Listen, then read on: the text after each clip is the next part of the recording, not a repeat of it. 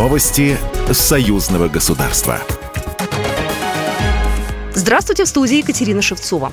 Александр Лукашенко в Москве с рабочим визитом. Самолет с белорусским лидером недавно приземлился в аэропорту российской столицы. Президент в этот день принимает участие в пленарном заседании второго Евразийского экономического форума, а 25 мая в заседании Высшего Евразийского экономического совета. Александр Лукашенко представит позицию и приоритеты Беларуси по ключевым вопросам сотрудничества. Также лидеры стран ЕАЭС рассмотрят ход выполнения решений по стратегическим направлениям развития евразийской экономической интеграции организаций подведут итоги международной деятельности Союза. Президент Беларуси сообщил, что лично встретится с российским коллегой Владимиром Путиным. В Кремле подтвердили анонсированную белорусским лидером встречу. Пресс-секретарь президента России Дмитрий Песков отметил, что президенты двух государств действительно будут иметь возможность пообщаться.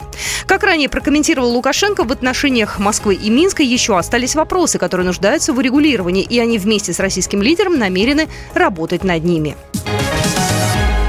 В Гомеле проходит 28-я научно-практическая конференция «Комплексная защита информации», организатором которой выступает Постоянный комитет союзного государства.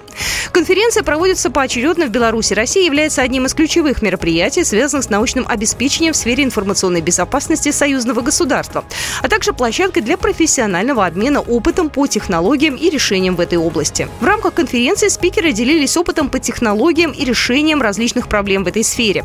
В числе обсуждаемых тем создание защищенных объектов информационных технологий, государственная система управления открытыми ключами, математика и безопасность информационных технологий, формирование информационного трансграничного пространства доверия союзного государства.